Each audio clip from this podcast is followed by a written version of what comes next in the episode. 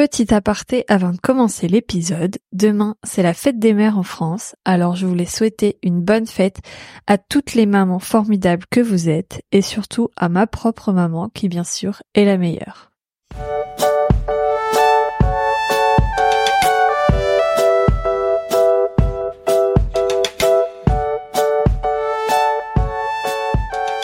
Bonjour à toutes et à tous, bienvenue sur la deuxième saison du départ. Moi c'est Manon et je vous emmène tous les derniers samedis du mois à la rencontre d'une personne extraordinaire dont le parcours est hyper inspirant.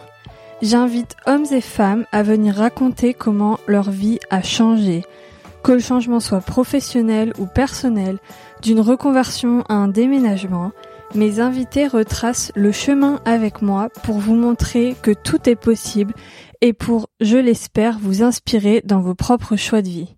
À travers ce podcast, je voudrais que tout le monde voit que ce n'est pas le point de départ qui compte, mais bien le chemin que l'on décide de tracer devant soi. Pour ce mois-ci, c'est Rachel qui raconte son histoire. Rachel, c'est la fondatrice de Pastille, une marque engagée de décors pour gâteaux. Rachel est une ancienne illustratrice et ça se ressent dans son univers et dans ses créations. Mais elle n'a pas été juste illustratrice avant de se lancer à son compte. En fait, elle a fait une multitude de métiers je les ai même pas comptés d'ailleurs. Elle a vécu des expériences incroyables comme le fait de gagner le meilleur pâtissier, ce qui lui a apporté des rencontres qui ont changé sa vie, notamment son amitié avec Gabriella que j'ai eu l'occasion d'interviewer dans l'épisode 8 de la saison 1 du podcast, mais aussi des rencontres avec des chefs pâtissiers reconnus qui plus tard dans son parcours l'encourageront et lui donneront la force pour créer ce qui est aujourd'hui Pastille. Je voulais inviter Rachel sur le podcast parce qu'elle a une vision de l'entrepreneuriat à contre-courant et elle l'affirme haut et fort. Vous pourrez vous en rendre compte vers la fin de l'épisode et en plus elle parle de tous les sujets sans aucun tabou. C'est vraiment tout ce que j'aime. Alors je vous laisse écouter l'épisode et je vous retrouve juste après pour quelques petites informations. Bonjour Rachel. Bonjour Manon. Comment tu vas? Bah écoute, euh, super bien. J'ai la chance d'aller super bien. Trop cool. Alors, je j'ai deux trois petites euh, choses à te dire avant qu'on commence vraiment.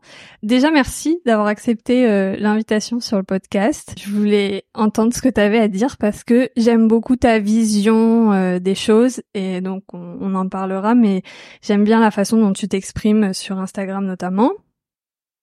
Donc je vais commencer par te demander de te présenter et d'habitude, je demande le prénom, l'âge, et ma question, c'est toujours qu'est-ce que tu fais dans la vie?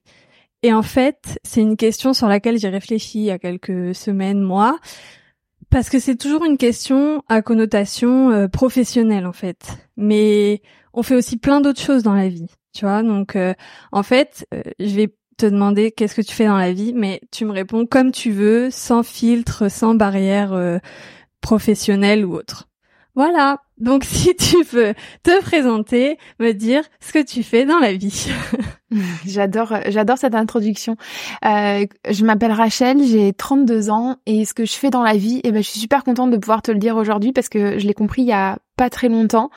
Mais moi, ma vie, c'est une quête autour du, du beau, autour de, de choses très assorties, très douces, en fait, euh, j'ai compris il y a pas très longtemps que ma quête, c'est d'essayer de montrer au monde extérieur, donc aux autres, ce que mon imaginaire, mon cerveau euh, de grand enfant produit tous les jours.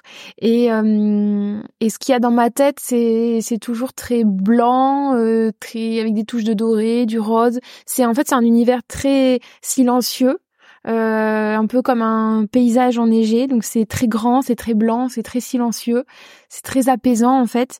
Et, euh, et j'ai compris il y a pas longtemps que du coup ma quête euh, à travers tous mes projets, c'était toujours d'atteindre cette espèce de, de paradis imaginaire que, que, que j'imagine tous les soirs quand, quand je m'endors. Parce que dans ta tête, c'est très silencieux ou au contraire, dans ta tête, ça bouillonne à 24 alors en fait, c'est un peu contradictoire, mais ça bouillonne euh, beaucoup d'idées. Euh, j'ai trop d'idées, c'est c'est un gros problème, mais vraiment ça ça a été une souffrance pendant un temps de d'être tout le temps euh, tout mon cerveau ne s'arrête jamais de, de fonctionner. Euh, je suis quelqu'un de d'hyper euh, d'hyper attentive, donc euh, j'ai vachement de mal à regarder les gens dans les yeux, à me poser. mon cerveau est tout le temps en train de, de regarder un milliard de détails qui se qui sont autour de voilà dans mon champ visuel. Donc je suis énormément parasitée par ça. j'ai beaucoup d'idées, beaucoup d'envie, beaucoup d'ambition et donc en fait, euh, j'ai compris il y a pas longtemps que je m'étais créé cette espèce de de petite oasis très paisible euh, dans un coin de mon cerveau et en fait, je m'y échappe euh, assez souvent et c'est un c'est un lieu imaginaire que j'essaye de rendre public et et, euh, et, notamment enfin voilà donc euh, pour les gens qui me connaissent pas sinon à côté pour gagner des sous euh, pendant longtemps j'ai été illustratrice dans le textile plutôt dans le textile spécialisé pour les bébés et les enfants. Donc je dessinais des choses très douces très très très mignonne. Et puis euh, on en parlera sans doute après, mais voilà, un jour sur un coup de tête, j'ai participé au meilleur euh, au meilleur pâtissier, donc l'émission sur M6. Et puis après, j'ai changé complètement de, métier. Je suis devenue euh, styliste culinaire.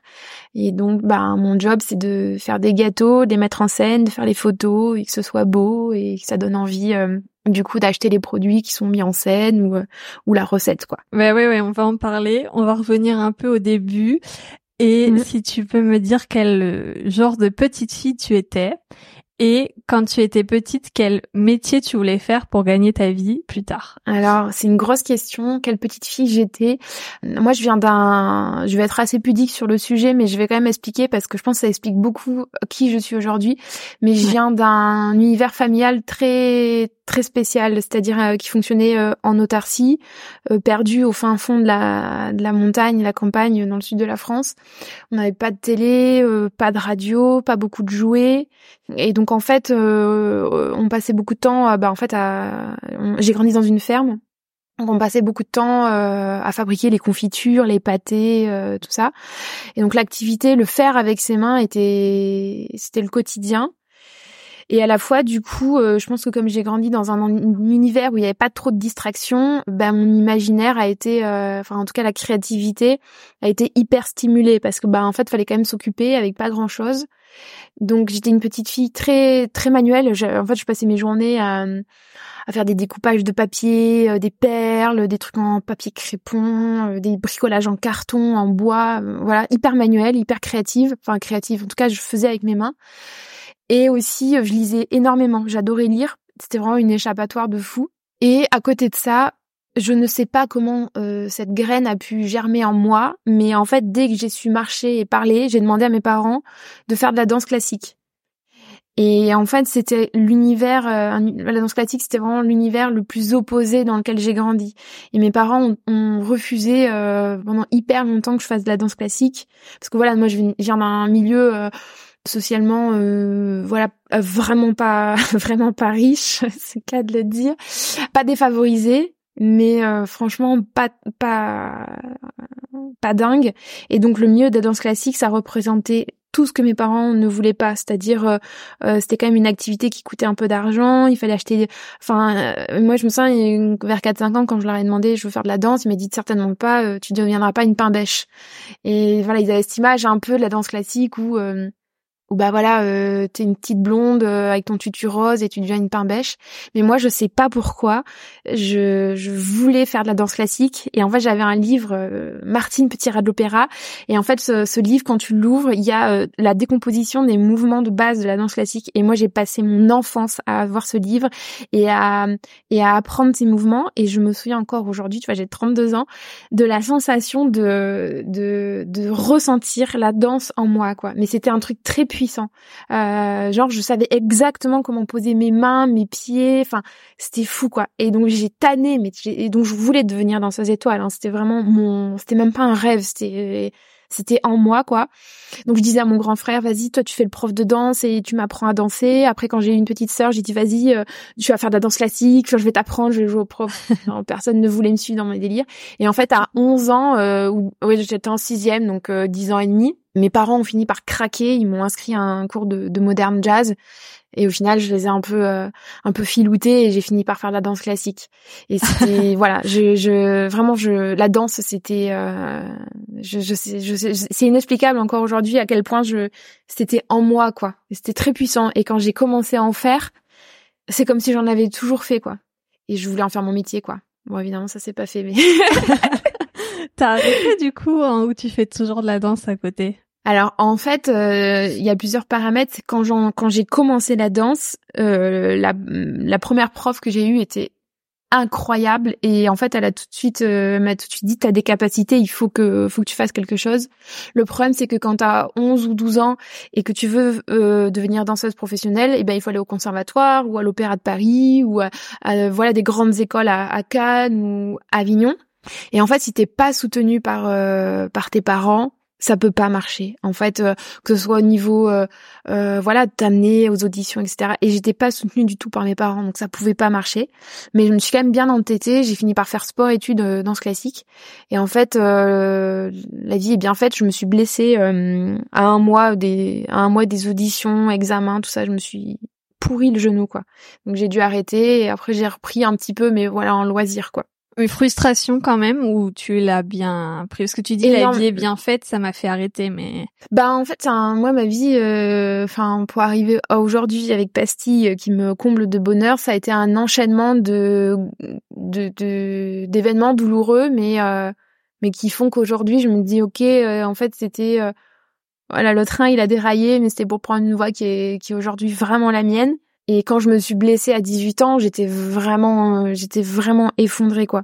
Vraiment. Et je savais pas quoi faire de, moi. Et je me suis dit, bon, bah, en fait, comme j'aime bien aussi faire les costumes de danse, que du coup, je faisais de la couture et tout. Je me suis dit, bah, vas-y, je vais tenter le concours pour, euh, pour faire des études de mode, quoi. Mais j'étais, j'étais perdue, quoi. Tu vois, je savais vraiment pas, vraiment pas, enfin, j'ai, je savais vraiment pas ce qu'était le monde extérieur parce que j'ai vraiment grandi dans, dans un truc un peu en autarcie, quoi. Donc, euh, je connaissais rien du monde, quoi, mais rien. C'était okay. catastrophique. Et du coup, tu te lances dans ces études euh, de mode ou, enfin, après, du coup, tu fais quoi comme études ou Comment ça se ouais, passe? alors euh, en fait du coup sur euh, In Extremis, enfin je me blesse et du coup In Extremis, je je présente le concours pour euh, enfin moi j'étais en bac euh, alors à l'époque c'était un bac STG, enfin c'est le bac c'était le bac des nuls mais en fait moi je m'en foutais de l'école. c'est gestion en fait. Enfin c'est Ouais, c'est ça. Ouais, c'était ouais, c'est ça, c'est sciences techniques et tertiaires et j'avais pris option communication. Enfin, c'est vraiment le bac vraiment c'était tu vois, c'est comme quand tu es en troisième et que personne sait quoi faire de toi, ben en fait on t'envoyait faire un CAP ou un BEP. Ben là c'est pareil sauf que t'es en seconde et qu'en fait euh, tout le monde te dit bah t'es pas mauvaise, t'es pas nulle non plus. Mais franchement moi je, je m'ennuyais à mourir à l'école quoi et donc du coup euh, je me suis dit bah je vais prendre le truc qui me va me demander le moins d'investissement possible parce que je faisais de la danse à côté. Et donc en fait quand j'ai passé mon bac, et que je me suis renseignée pour faire les écoles de, stylisme, etc., je me suis rendu compte qu'il fallait un bac à appliquer, ce que je n'avais pas. Donc il fallait que je passe par une mise à niveau d'art appliqué. Donc j'ai présenté le concours que j'ai eu et du coup j'ai fait une année de mise à niveau en art appliqué et après je suis partie faire un BTS design de mode. Et après, je suis arrivée à Roubaix, donc à côté de Lille, où là, j'ai fait un, un DSA, donc c'est un diplôme supérieur des arts appliqués. Et c'est deux années d'études hyper euh, hyper dures euh, pour devenir un peu directeur artistique dans le dans le textile, dans la mode ou tout du moins tous les métiers qui ont attrait au design. Ok. Voilà, je te fais un résumé. ouais.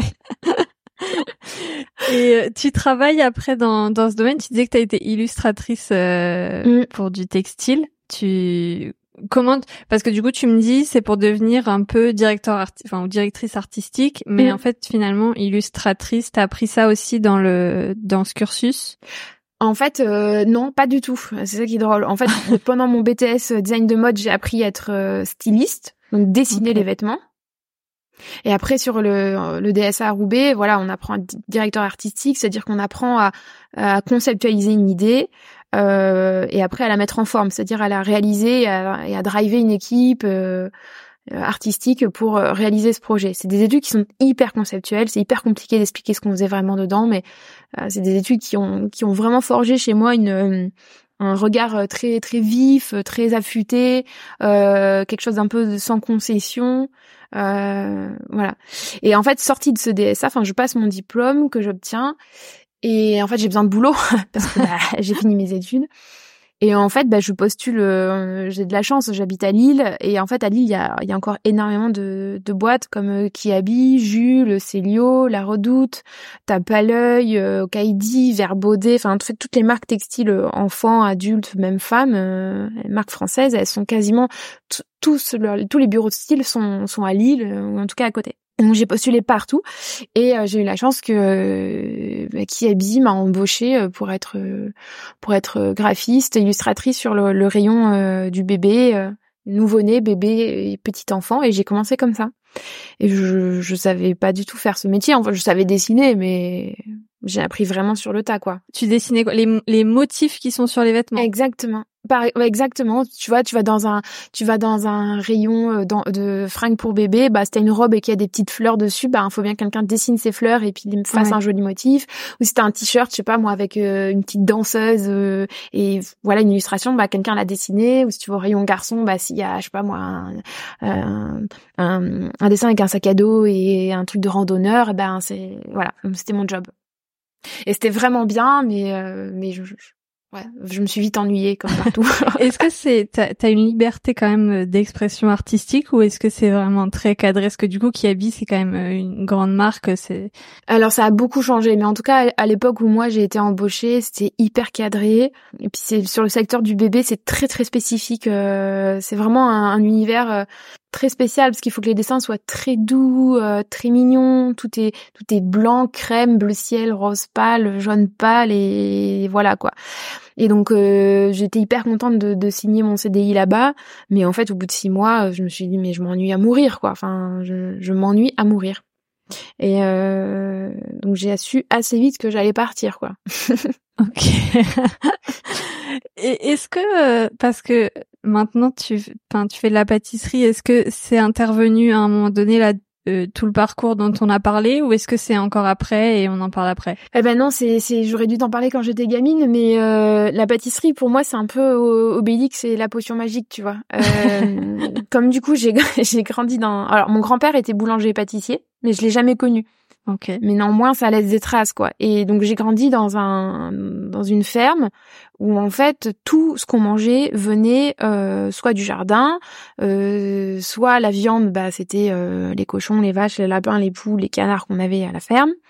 Et après tout ce qui était euh, pain, pain de mie, croissant, euh, s'il y avait un anniversaire qu'il fallait faire un millefeuille ou des choux, une pièce montée ou une bûche à Noël ou n'importe quoi qui se mange ça c'était fabriqué euh, dans la cuisine quoi. C'était enfin moi j'ai découvert qu'on pouvait acheter des éclairs, euh, je sais pas enfin c'est enfin je le savais qu'on pouvait acheter des pâtisseries dans une pâtisserie. Mais je pense que la première fois de ma vie où j'ai acheté un éclair, je devais avoir 18 ans, c'est quand je suis partie de chez mes parents. Donc euh, pour moi, c'est comme une seconde langue maternelle. En fait, tu as envie de manger un croissant, ben tu le fais. Tu vois, tu veux manger du pain, ben tu fais du pain. Tu voilà, enfin donc c'est dans mon ADN.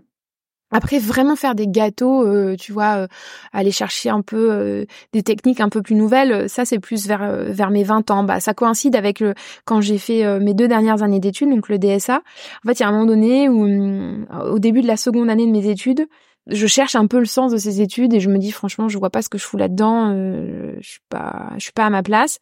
Et du coup je me suis dit peut-être que je vais arrêter. Et si j'arrête qu'est-ce que je fais? Et en fait euh, j'étais déjà passionnée à l'époque de chocolat et je m'étais dit bah si j'arrête ces études euh, je vais faire un CAP pâtisserie avec une mention complémentaire chocolatier confiseur et je serai chocolatière en fait, mes profs, mes profs en DSA m'ont dit mais Rachel, n'importe quoi, arrête jamais tes études, tu les finis puis on verra après quoi. Mes parents pareil, enfin c'était une, aberration en fait d'arriver à un tel niveau parce que c'est quand même, j'ai pas dit mais c'est quand même des études où c'est quand même assez dur de rentrer dedans. Et euh, donc j'ai fini ces études, mais j'avais dans ce coin de ma tête me dire ah j'aimerais bien travailler le chocolat. Et quand j'ai enchaîné avec euh, le CDI euh, chez Kiabi, je m'ennuyais tellement que j'ai ouvert un blog de pâtisserie un peu expérimental. Et là je me suis encore mise dans le chocolat, le sucre soufflé. Enfin voilà, je, je m'amusais quoi.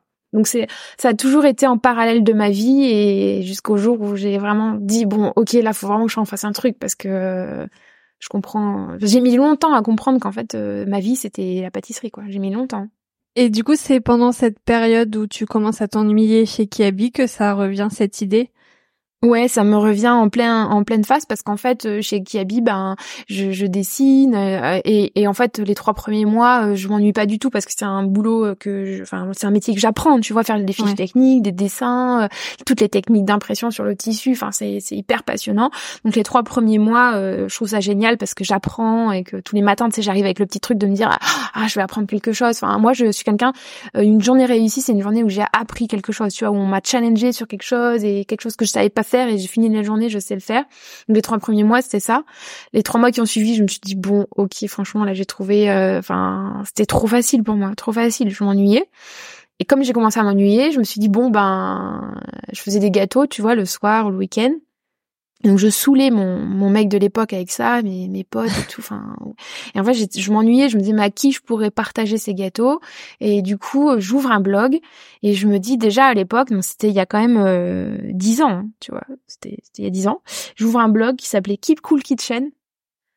et euh, et en fait, je commençais à me poser la question comment je pouvais mélanger euh, l'illustration, le design avec la pâtisserie parce que déjà à l'époque, je me disais, j'ai pas envie d'ouvrir un nouveau blog pour faire comme tout le monde en fait. Ça ça ça n'a pas de sens. Enfin faire juste un blog pour euh, faire encore une énième recette de de gâteau au chocolat ou de cookies franchement euh, et pourtant c'est il y a 10 ans donc il y avait pas autant il y avait pas Instagram et tout.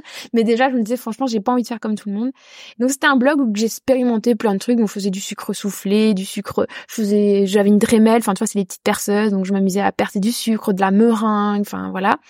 Et c'est aussi à un moment donné où j'ai commencé à faire des concours de, de pâtisserie et je les gagnais tous. Donc je me suis dit bah c'est cool, j'aime bien.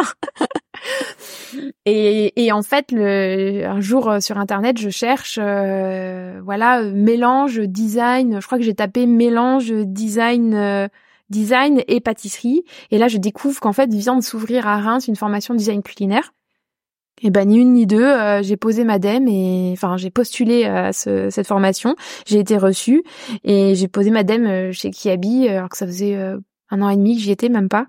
Et je suis partie à Reims faire une formation de design culinaire. Ouais, ça a commencé un peu comme ça. D'accord. Mais tu savais ce qu'elle allait t'amener à la fin? Tu savais ce que tu allais faire derrière? Non. non. Pas du tout. Pas du tout. Mais j'avais compris que j'avais fait des études et qu'en fait je ferais jamais le métier pour lequel j'ai fait mes études quoi qu'en fait ça m'intéresse c'était intéressant mais c'était pas que moi ça ce qui me passionnait c'était d'être en cuisine de travailler le chocolat la meringue d'être dans la matière quoi. Tu vois un peu comme un, un sculpteur qui qui travaille l'argile ou la glaise tu vois il a les mains dans dans, dans, le jus quoi et, ça ça me plaisait tu vois ou comme un boulanger qui travaille sa pâte. Enfin moi c'est ça qui m'intéressait c'était de me dire ben j'ai envie d'apprendre plein de techniques de base et avec ma vision de designer qu'est-ce que je peux qu'est-ce que je peux en faire et mais je savais absolument pas ce que j'allais faire après. Hein. Et c'était quoi du coup cette formation? Elle existe toujours ou pas? Alors je crois qu'elle existe toujours. Euh, c'était à l'époque, je pense qu'on était la deuxième promo, donc c'était un peu balbutiant, tu vois. C'était pas c'était pas ouf. Après, c'était quand même intéressant. C'était très expérimental. En fait, ça ressemblait beaucoup à mes études de DSA, c'est-à-dire que c'était hyper expérimental. Enfin, moi, j'ai fait un an de projet sur uniquement de la meringue. Donc pendant un an, j'ai fait que de la meringue. D'accord. Mais sous toutes les formes, tout, tout mode de cuisson. Je faisais des sculptures en meringue. Enfin, c'était euh, c'était fou quoi. C'était fou. C'est combien de temps du coup cette formation? Bah c'est un an. Enfin c'est neuf mois quoi. Tu vois, septembre à juin euh, avec un, une présentation de jury à la fin. Et on n'était que cinq. Donc euh, ah c'est rigolo quoi. On était ouais c'était une toute petite promo mais c'était et maintenant il y a beaucoup de formations design culinaire qui ont qui ont ouvert mais, euh, mais je trouve que ça sert à rien de faire des formations de design culinaire. Pour ceux qui écoutent et qui disent euh, j'ai envie de faire une formation de design culinaire, en fait ça sert à rien. Tu fais une formation de design et tu fais marcher ton cerveau et t'appliques euh, enfin la créativité c'est une méthode c'est un sport tu le fais tous les jours. Et sauf qu'au lieu de l'appliquer à je sais pas moi du bois pour faire des chaises ou voilà enfin tu peux faire des études de de graphisme ou d'être euh, designer d'objets. Euh, mais en fait t'appliques ces méthodes de créativité à l'alimentaire et t'es designer culinaire. Enfin y a pas besoin de faire d'études pour ça. C'est je trouve c'est même une c'est un contresens même je trouve. Mais bon ça pareil j'ai j'ai mis longtemps avant de me forger cet avis et être capable de le dire à voix haute. Mais ouais, non, ça sert à rien de faire des études de design culinaire. C'est, c'est des études de créativité qu'il faut faire, c'est tout. Et donc, euh, est-ce que c'est pendant ce, cette formation, il y a quelque chose qui se crée dans ta tête euh, ou à la fin de la formation, tu es toujours là à ne pas savoir? Quoi en faire Eh ben, en fait, tout ce que je peux te dire que je sais, c'est qu'à la fin de cette formation, qui était donc à Reims, je rentre à Lille parce que ben voilà, c'était ma ville de cœur. Euh. et en fait, je rentre à Lille, euh, je suis à découvert. J'ai pas un sou, mais vraiment, je suis, je suis à la dèche. Et euh, je sais qu'une seule chose, c'est que j'ai besoin d'argent pour payer mon loyer. Et je sais une seule chose aussi, c'est que je, pendant cette formation, je rencontre Marion et euh, en fait, je lui dis, ben, franchement, je crois qu'il y a vraiment un truc à faire dans le design culinaire. Et Marion, elle, venait aussi du domaine du textile comme moi, donc on avait vraiment des atomes crochus. Et donc on se dit, ben, vas-y, on a qu'à lancer. Euh, on a qu'à lancer un truc quoi autour du design culinaire. Et, donc en fait en parallèle, c'est c'est une période de la vie hyper intense. Donc je rentre à Lille, je cherche un boulot alimentaire, donc je deviens vendeuse chez Alice Délice. Donc pour ceux qui connaissent pas, c'est un magasin de matériel de pâtisserie, cuisine, voilà. Donc je deviens vendeuse chez Isélis, mais par un par une autre histoire trop drôle, je deviens aussi leur graphiste. Euh, euh, je deviens graphiste, euh, mais au packaging et design bah, justement culinaire, donc pour leur faire leurs photos de toutes leurs pâtisseries après qu'ils se retrouvent sur les packaging. Euh, en parallèle, j'attaque, euh, je deviens freelance pour Kiabi, La Redoute, etc. Parce que ben en fait, il me rappelle en me disant bah tu nous as trop manqué, on trouve pas quelqu'un pour dessiner des habits pour voilà, on trouve personne pour euh, pour te remplacer. Est-ce que tu veux bien faire du freelance? Voilà. Et à côté de ça, je monte un projet design culinaire avec Marion. Et le projet à l'époque, c'était de, de, de, monter un studio de design culinaire, très avant-gardiste. Et autour, en fait, quand on travaille dans les dans le dans le textile, en fait, on reçoit des boucles de tendance qui nous guident un peu, tu vois, pour les couleurs, les matières. Et en fait, on s'est dit, mais euh, dans, dans, dans la cuisine, enfin dans la pâtisserie, les chocolatiers, tout ça, ils ont pas ce, guide, tu vois, qui tous les ans te dit, bon ben cette année, tu peux travailler telle texture, tel goût, etc. Donc, on s'était un peu mis en tête de faire de la recherche, de la ouais, recherche et développement autour de ça. Et, euh, et c'était magnifique ce qu'on a fait à cette époque-là. Ça s'appelait Studio Exquisite. Alors ça existe encore. Marion a continué et elle a fait un travail formidable. Elle a développé des cahiers tendances justement pour des chefs et elle travaille pour des très grands chefs aujourd'hui. Et c'était, euh, enfin, je pense c'est la période de ma vie où j'ai fait les choses les plus intellectuellement euh, recherchées, poussées et sublimes, quoi. Vraiment, c'était, ça n'avait, mhm. ça n'a absolument rien à voir avec ce que je fais aujourd'hui. mais pour ceux qui sont curieux, donc Studio Exquisite, comme exquis mais en anglais. Et c'est Marion. On mettra dans, le, dans les notes de l'épisode et tout, on mettra. Voilà, j'étais, j'étais au, j'étais au fondement de ça. Bon après voilà, là c'est vraiment Marion qui a repris ça depuis trois ans et qui, qui fait un travail formidable. Hein ce qu'elle ce qu'elle fait aujourd'hui, je, n'y suis pour rien. Ah non, mais t'as été là au, début, à l'idée. Ouais, voilà. exactement. Et donc voilà, c'est une période de ma vie où très très intense. Hein, donc j'ai comme quatre ou cinq boulots en même temps, euh, plus euh, plus ce, ce, projet. Mais là, à ce moment-là de ma vie, je me dis franchement, la cuisine, la pâtisserie, le design, euh, je, je, je veux faire quelque chose avec. Je sais toujours pas quoi, mais mais ouais, là je me dis franchement il y, a un truc à faire quoi. Et t'avais déjà euh, t'avais déjà une âme d'entrepreneur, t'avais déjà un truc où tu découvres complètement. Euh, Est-ce que dans ta famille, bah du coup s'ils avaient une ferme, s'il y a de l'entrepreneuriat quand même derrière. Ouais, en fait, c'est marrant parce que j'ai plein de souvenirs qui, maintenant que je suis vraiment entrepreneuse, tu vois, là, avec Pastille, je me sens vraiment entrepreneuse. J'ai plein de souvenirs qui remontent et mon père, je pense que c'était un entrepreneur euh, dans l'âme. Il inventait toujours des nouveaux produits, il testait toujours des nouveaux trucs et tout. Euh, et il était, en fait, hyper avant-gardiste. En fait, mon père, il est producteur de farine de châtaigne. Et donc, euh, c'était il y a, euh, ouais, il y a, y, y a 20 ans, il y a plus de 20 ans, il, il mettait déjà en avant que c'était euh, donc la farine de châtaigne, c'était sans gluten, du coup c'était bon pour la santé et qu'en fait fallait peut-être arrêter de bouffer du Nutella. et en fait il avait euh, il avait inventé en fait avec les il faisait des galettes de, de farine de châtaigne, enfin donc comme des biscuits. Puis des fois il y en avait qui étaient un peu trop cuits ou ça faisait des chutes. Et du coup il en a, il avait transformé ça en muesli, tu vois, il a enrobé ça de chocolat. Enfin ouais. et je vois je vois des marques qui font ça un petit peu aujourd'hui, tu vois, avec des éclats de, de tasses ou de biscuits. Enfin et enfin bref il, il faisait plein de trucs. Enfin c'était un peu genre créatif sans limite, quoi. pense que j'ai gardé un, un peu ça. Après, à l'époque là où je te parle, où je monte le, studio Exquisite avec Marion et où je deviens freelance euh, un peu malgré moi, parce qu'en fait c'est les marques pour qui j'ai travaillé qui me disent ben, enfin qui habillent, puis après les autres par le bouche à oreille qui me disent ben vas-y tu veux pas nous faire des dessins, des maquettes, et je dis oui. Mais à ce moment-là, je je me sens pas du tout entrepreneuse. Par contre, je commence un petit peu à comprendre que c'est un modèle qui me correspond plus que être en CDI parce que euh, donc à cette époque-là, je suis du coup en CDI aussi deux jours par semaine chez donc à pour faire du packaging. Et en fait la rebelote, je signe un CDI, un CDI mais je m'ennuie mais à mourir. Et je comprends que vraiment quelle que soit l'entreprise, l'état d'esprit d'entreprise, ça ne me va pas du tout. C'est un truc qui me, c'est c'est c'est épidermique quoi. Les, les réunions, euh, les, les, réunions sur les chiffres, sur les objectifs, euh, les réunions pour euh, valider les les toutes les les créas. En fait, je, je m'aperçois que que j'ai une vision mais très très différente de en fait tous les gens que je côtoie euh, en termes de modernité de produits de ouais, d'où viennent les produits comment ils sont faits. Enfin ça ça me tu vois c'était il y a quand même il y a, ouais il y a huit ans un truc comme ça. Et je je vois que que ça ça ne me va pas quoi. Je je c'est c'est ouais épidermique quoi. Tu vois les, les réunions je, je peux pas. Donc je comprends à cette période là que euh, d'ailleurs Alice Delis euh, c'est marrant parce que je, je quitte ce CDI assez rapidement au bout d'un an et après je deviens freelance pour eux ça me va beaucoup mieux Mais pourtant, le l'esprit est le même, les contraintes sont les mêmes. Euh, enfin.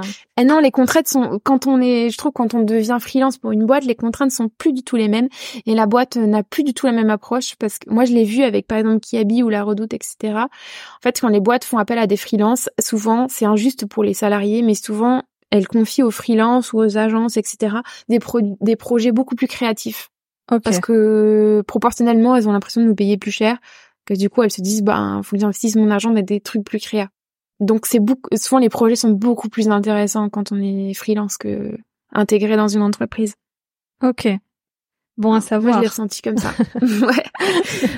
À quel moment tu décides de faire le meilleur pâtissier? Eh ben écoute, euh, euh, le meilleur pâtissier c'est vraiment arrivé sur un coup de tête. Donc en fait je, euh, on, on, monte donc ce studio avec Marion, on fait quelques beaux projets de, de design culinaire, mais c'est très intellectuel c'est magnifique ce qu'on fait, mais c'est extrêmement intellectuel et ça fait à peu près un an, peut-être un an ou deux ans qu'on fait ça, je sais plus.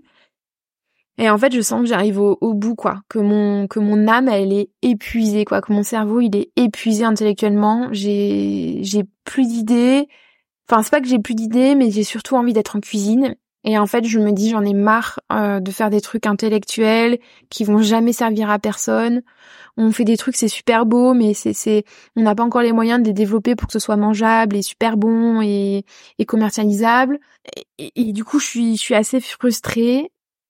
Et je me souviendrai toujours, hein, j'étais en train de faire des travaux dans ma maison et je, je pleurais parce que vraiment, je, je me sentais malheureuse euh, dans cette situation et je faisais de l'enduit je pleurais et j'ai posé euh, j'ai posé mes gants, j'ai posé ma spatule et mon bureau était en bas dans la maison Vraiment, c'est j'étais un peu dans un état second. Et en fait, je, je descends à mon bureau, je prends les dix photos que j'avais là de mon ancien blog euh, que j'avais fermé du coup euh, depuis, et j'envoie au meilleur pâtissier en me disant bah j'ai en fait là j'ai besoin de faire des gâteaux j'ai besoin de faire des gâteaux j'ai besoin de qu'on me dise si oui ou non je, je sais faire de la pâtisserie c'est de la vraie bonne pâtisserie.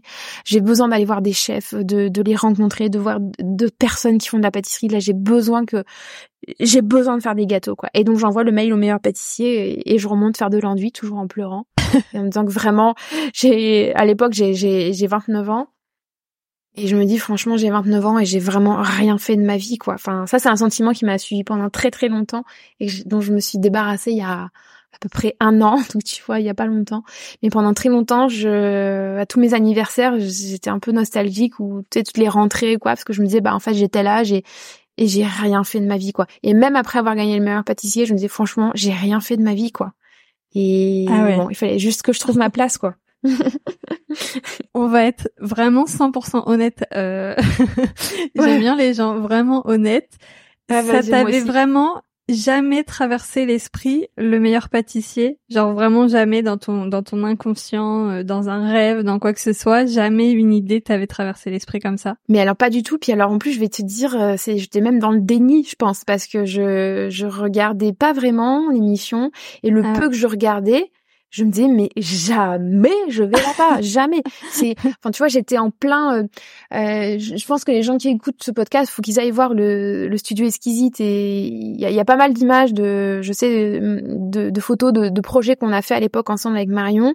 Donc c'était très, euh, c'était très design. Hein, c'était, donc c'était aux antipodes du meilleur pâtissier qui est une tente blanche avec des roses bonbons, euh, trigger, c'est de la télé, c'est de la télé-réalité. Je rappelle que j'ai quand même grandi dans une maison où la télé c'était le diable quoi. Donc euh, donc c'était c'était même voire même je pense interdit et donc je me disais enfin ouais, des fois il y avait des gens qui me disaient tu devrais aller faire le meilleur pâtissier et je dis non mais jamais de la vie, jamais de la vie. Et je sais pas ce jour-là ce qui m'est passé par la tête, je sais vraiment pas quoi mais je me suis en plus j'étais même pas au courant c'était la bonne période pour des castings quoi enfin voilà j'ai envoyé dix photos et, et banco quoi.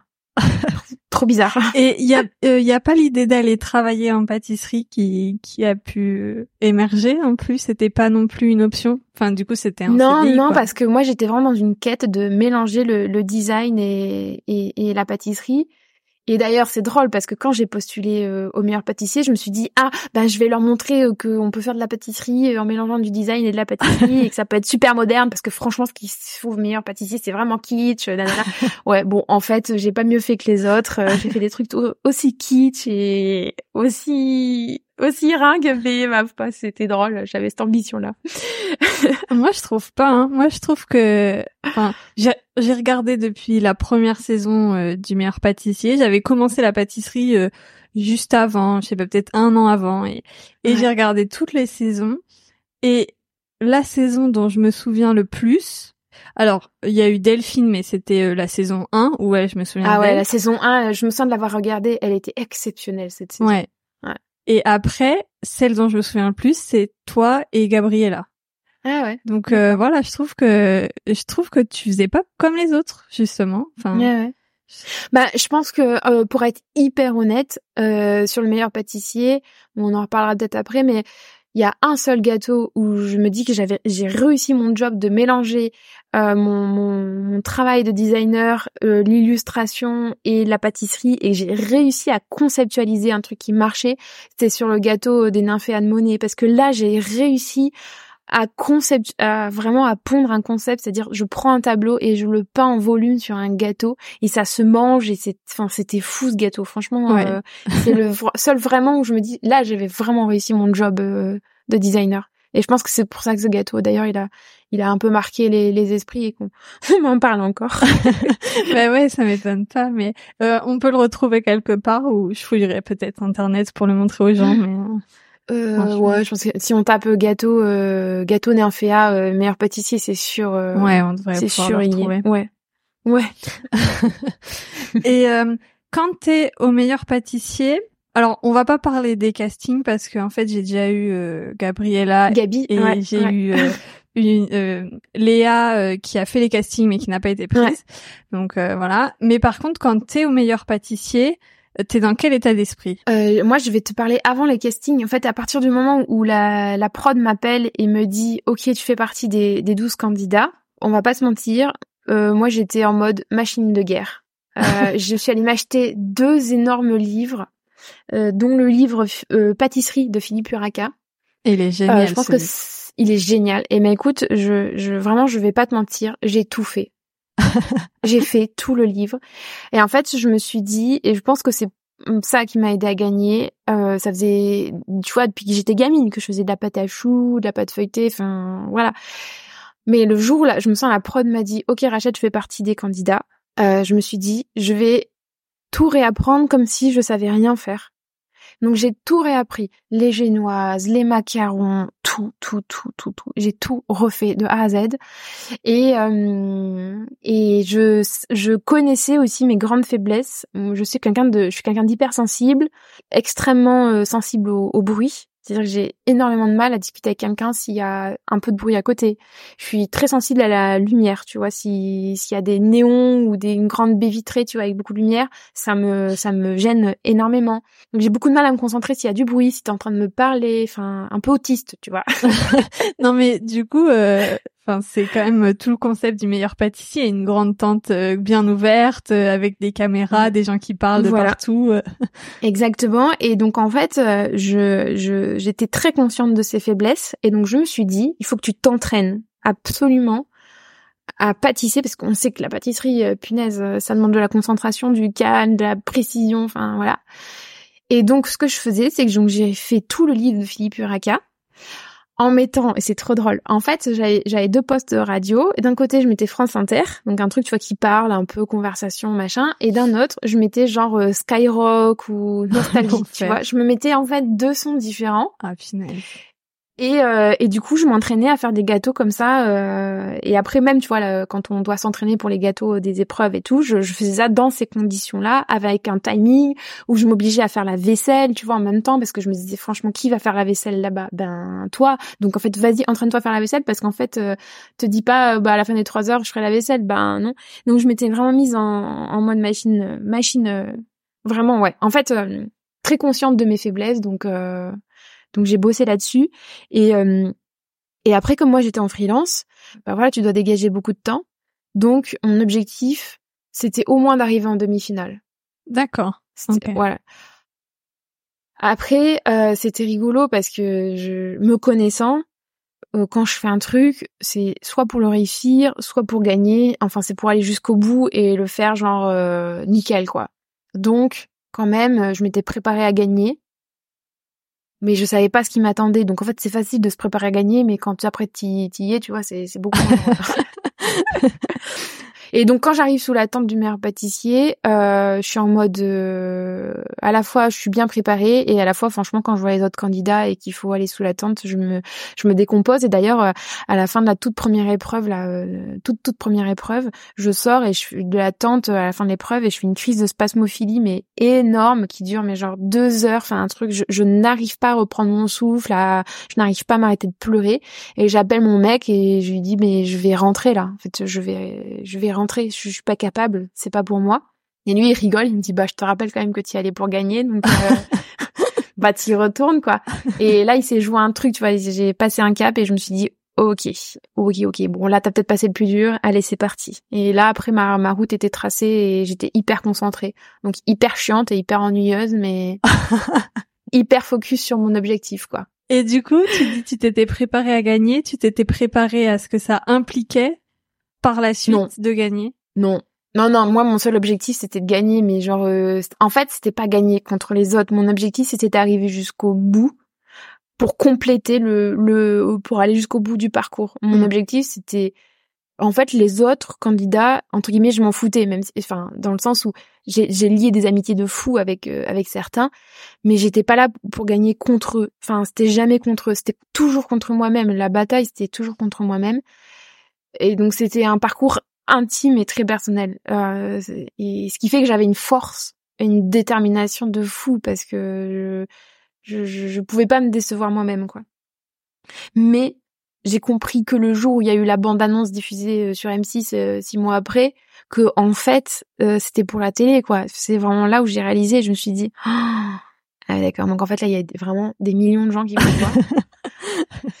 Punaise, qu'est-ce que t'as fait quoi mais non, non, moi j'allais pas pour la télé. Et d'ailleurs, c'est un truc qui m'a beaucoup, beaucoup frustré, beaucoup énervé quand j'étais au, tout début du tournage. C'est que moi j'étais venue faire de la pâtisserie, j'étais venue faire des gâteaux, et j'étais pas venue pour refaire des scènes et faire cucu les petits oiseaux derrière les caméras et tout. Tu vois, genre la prod elle me disait bah Rachel, tu pourrais te maquiller un peu plus et tout. J'étais mais je m'en fous, je suis venue faire des gâteaux. tu vois, j'étais là pour faire des gâteaux, pour rencontrer des chefs, pour pour apprendre un maximum de trucs. Tu vois, moi j'étais genre, euh, mais ouais, hyper hyper fermé quoi, tout le truc télé quoi. Je voulais faire des gâteaux. t'as un un à part euh, avoir gagné, euh, on annonce que t'as gagné, voilà. Sinon, est-ce que t'as mm. un le meilleur souvenir, celui qui reste gravé euh, à jamais dans ton cœur? Oh là, c'est dur. bah il y a c'est pas un souvenir mais c'est une conséquence du meilleur pâtissier c'est quand même d'avoir rencontré Gabriella et d'avoir vécu cette aventure avec elle parce que c'était ça me fout, tu vois, ça me, fout les larmes et euh, c'était c'était incroyable quoi de rencontrer Gabi. Ce qu'on a vécu toutes les deux, en fait, c'est indescriptible et on pourrait en parler pendant des heures aux gens que on pourrait quand même pas expliquer ce qui s'est passé quoi. On a une vie très proche, une enfance très proche avec Gabi, enfin et c'est et, on l'a compris très vite et on était comme des comme des sœurs jumelles mais jumelles maléfiques, tu vois. Enfin, on était moi j'étais genre le petit ange, tu vois, avec mes petits cols Claudine et mes petits trucs en dentelle et puis elle elle était genre avec ses tatouages et tout. Donc en fait euh, les deux nénettes que tout oppose mais en fait si tu creuses un peu, on est on est exactement les mêmes. Et, et tu vois, trois ans après, on, on est encore, euh, on est encore très proches. On se connaît, on se connaît très très bien. Et, ça, c'est vraiment un truc, euh, waouh, ça m'a, ça m'a marqué à vie, quoi. Et c'est une amitié que j'arrive à garder, ce qui est très, très précieux pour moi, quoi. C'est trop mignon. C'est, je pense qu'elle sera touchée en écoutant ça. Parce qu'elle m'avait beaucoup hein. parlé de toi aussi pendant le pendant son en épisode. Plus, en plus à ces périodes là, tu vois, où on arrive au mois de mai, à chaque fois, on, ça nous rend hyper nostalgique tous les ans parce que tu vois le, mois de mai là, quand tu te lèves le matin, qui commence à faire beau, ben c'était l'époque du tournage et, tous les matins en fait, on, on était toutes les deux, on buvait notre petit café sur les marches et et euh, enfin c'était des moments qui étaient à qu'à nous deux quoi. Et puis on on se, on se, on se briefait chacune euh, pour la journée. Tu sais, n'oublie pas de faire ça et là tu fais ça et tac tac. Et t'oublie pas la température du chocolat, paf paf. Enfin, on était une team euh, indestructible quoi. Bah la preuve, vous êtes arrivés jusqu'en finale toutes les deux. Ouais, ouais exactement. Ouais. On va, euh, on va continuer d'avancer hein, parce que je sens que cet épisode va encore euh, exploser tous les records. Ah je suis très, je suis très bavarde. non mais j'ai une vie tellement dense et, et mouvementée que. Il y a aucun souci. De toute façon, je me suis fait des raisons maintenant. euh, donc tu gagnes et après, euh, euh, comment ça se passe le, le après? Est-ce que tu retournes à ta vie de freelance? On sait qu'il y a cette histoire de livre, euh, tu es, censé mm. écrire un livre. Est-ce que tu retournes quand même à ta vie de freelance? Est-ce que tu lâches tes, tes clients? Est-ce que tu sais ce que tu fais après mais alors là, écoute, c'est trop drôle parce que euh, donc je gagne le meilleur pâtissier en juin, mais évidemment ça reste un secret. Euh, de juin à décembre, je, je sais que je bon je fais mon livre. Euh, de mémoire, je dois faire quelques contrats en freelance pour le textile. Mais je sais aussi que je prépare la suite, c'est-à-dire je remonte un blog qui à l'époque s'appelait euh, Encore le printemps et rebelote, euh, je me remets en tête de mélanger l'illustration et la pâtisserie. Donc c'est là où je me mets à faire des petites céramiques, hein, des petits personnages, des petits citrons en céramique pour pour un peu décorer autour de, de mes recettes. Mais je me laisse un peu porter par le truc, je sais pas du tout ce qui m'attend. Euh, donc je sais juste que je me dis je vais monter un beau blog, euh, me faire une carte de visite et puis euh, on verra quoi. On verra. Je me laisse complètement porter par le truc. Est-ce que tu avais parlé avec les gagnants des années d'avant pour ou ah même des participants des années d'avant pour savoir comment ça allait se passer après? Ben je crois pas, tu vois. Non non, j'étais vraiment dans ma bulle, euh, vraiment dans ma bulle. Ouais, non non, je je, je me souviens que j'avais hum, si alors pendant cette période, tu vois septembre octobre, j'étais en, en, relation avec euh, Zodio, la marque Zodio parce qu'ils avaient un, une création de poste à faire sur euh, euh donner des ateliers et faire un peu de la conception pour le le merchandising des magasins, etc. Et, et, ils me voulaient, ils étaient prêts à me prendre, mais signer un CDI, en fait, ça me faisait extrêmement peur parce que toutes les expériences que j'avais eues en CDI m'avaient montré que en fait je m'ennuyais, que j'avais besoin d'être libre et que hum, et que moi je savais que j'avais gagné. Alors je pouvais pas leur dire, mais je savais que j'avais gagné, que j'avais mon livre et qu'en fait j'avais envie de me sentir libre pour aller faire mes séances de dédicace. Et en fait j'ai refusé ce CDI qui était très bien payé, qui était vraiment euh, genre l'Eldorado.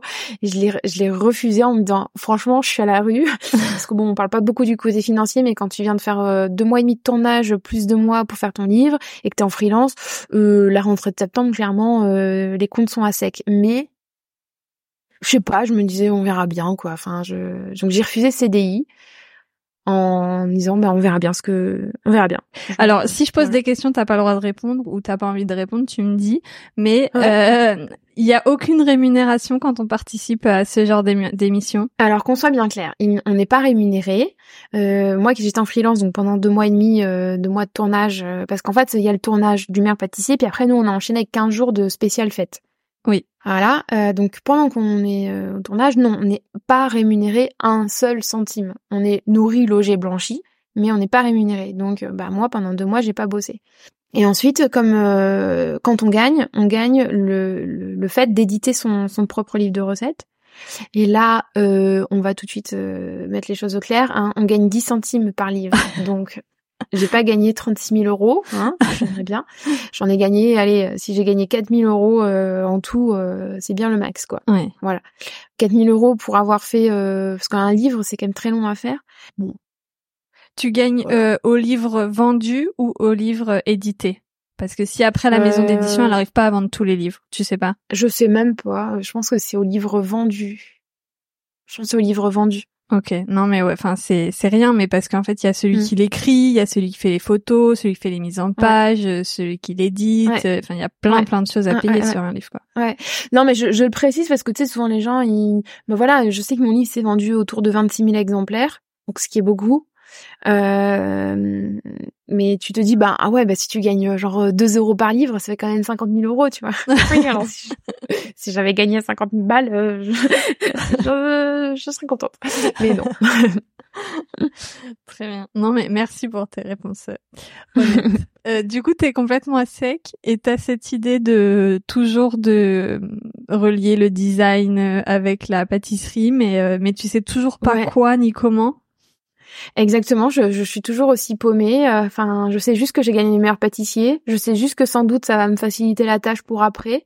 Mais franchement, je suis pas plus avancée. Et tu disais, euh, je sais que ça va me faciliter la tâche euh, après, ou je me doute que ça va me faciliter la tâche, mais Mm. du coup, tu savais pas quelle tâche ça allait faciliter. Exactement. Et en fait, euh, là où j'ai eu de la chance, et c'est rigolo hein, le, le hasard, c'est qu'en fait, euh, au meilleur pâtissier, il y a une épreuve où il y a euh, Caroline Bourgeois qui était euh, venue en tant que jury. Et avant de commencer l'épreuve, il y a euh, Lydie, donc une nénette de la prod, qui vient me voir et qui me dit, tu sais Rachel, euh, la nénette qui est là, euh, qui va venir aujourd'hui en, jury, tu devrais peut-être aller la voir à la fin de l'épreuve parce que franchement, je pense que vous avez des atomes crochus. Je me dis bon bah super, mais bon moi j'étais dans le stress de l'épreuve, machin. Enfin, puis aller voir quelqu'un du jury, je, je m'en sentais pas trop trop capable. Et du coup, euh, bon bah l'épreuve se fait et je vois que c'est Caroline et je me dis ouais en fait je crois que je connais cette nénette, mais bon euh, voilà pas plus. Et en fait Caroline me contacte à la fin du meilleur euh, pâtissier et du coup euh, on va prendre un goûter ensemble et euh, ça matche trop bien quoi. Donc on se dit oh bah super, on reste en contact. Mais voilà, on prend un goûter une seule fois ensemble. et donc en décembre, on annonce que j'ai gagné le meilleur pâtissier. Et là, euh, j'ai des marques qui viennent vers moi pour que je leur euh, fasse des recettes et que je leur tourne des vidéos. Moi déjà, je me dis, euh... en fait avec le recul, je me dis mais d'où les marques se sont dit que j'étais capable de faire ça? Parce qu'en fait il y avait aucun aucun exemple de, enfin de ce que je pouvais faire en vidéo, enfin tu vois. Et donc évidemment, bah, à l'époque, j'ai pas de j'ai pas de lieu, donc je me dis bah faut absolument que je trouve un lieu et que je monte un studio culinaire avec une cuisine pour faire des tournages et puis mes bureaux et voilà. Et en fait, je repense à Caro et du coup, j'envoie un mail en disant bah ça te dit pas, on monte un truc? Et on se dit bah ok. Et donc c'est comme ça qu'en janvier, on, on monte un, un lieu, un studio culinaire, donc avec une cuisine et tout, et et on se dit c'est trop cool et euh, et, c'est là où j'attaque les premiers contrats avec les marques faire des tournages de vidéos, des recettes et, et devenir euh, styliste culinaire en fait, comme ça. Ça a un lien avec la- ta formation de design culinaire que tu avais fait euh, il y a quelques années ou ça Bah, c'est la même chose? Non, au final, ça, franchement, ça a rien à voir parce que euh, là, mon job pour les marques, c'est de faire des beaux gâteaux euh, qui, qui se mangent. Il y a rien de conceptuel. Enfin, voilà, mon job, c'est de faire des, des beaux gâteaux, de faire une belle photo, de la retoucher, et, voilà, ou de faire du tournage de recettes de, voilà, de- tu vois, des recettes de pâtisserie en vidéo. Donc ça n'a, ça n'a rien à voir, quoi. Et avec euh, Caroline, du coup, vous vous dites, euh, on s'installe toutes les deux dans le même lieu pour que ça nous coûte moins cher, ou vous montez une structure, Mm. une entreprise ensemble? Ah non non, on est coloc. euh, on s'est dit, euh, on se met coloc de, de lieu quoi. Et ce qui est fou, c'est que donc euh, on signe le, le bail, on a toujours pris qu'un seul goûter ensemble. Et on signe le, le bail du local. euh, moi, je le visite toute seule, de nuit, en plein hiver, donc on est au mois de décembre ou janvier. Je visite le truc quand il fait nuit, il est 18h30, donc il fait nuit, et il y avait ce truc qui était tellement, ça faisait tellement longtemps qu'il était pas loué qu'il y avait, tu sais, il y avait plus d'électricité, quoi. Donc je le visite de nuit, mais je me dis franchement, il est cool. Il y a des grandes baies il y a de la lumière, euh, c'est assez grand, euh, top. Euh, je le revisite une deuxième fois avec mon mec, mais bon, il y avait toujours pas d'électricité. Et en fait, euh, je dis à, je dis à Caro, franchement, c'est trop bien et tout. Elle me dit, ok, je te fais confiance. Et on se revoit donc pour la première fois après ce goûter euh, qu'on avait pris en septembre, donc euh, des mois avant, euh, pour signer le bail à la lampe torche. euh, voilà, je ne connaissais pas. mais voilà, on se faisait déjà confiance et on savait déjà que ça allait euh, être une grande histoire, quoi. Enfin, c'est et on se connaissait pas, quoi. C'était vu deux fois, quoi. Une fois au meilleur pâtissier, et une fois un goûter. ah ouais. C'est assez fou, je trouve. Moi qui ai du mal à faire confiance à des gens que je connais depuis des années, euh, c'est, je, je, trouve ça euh, complètement fou.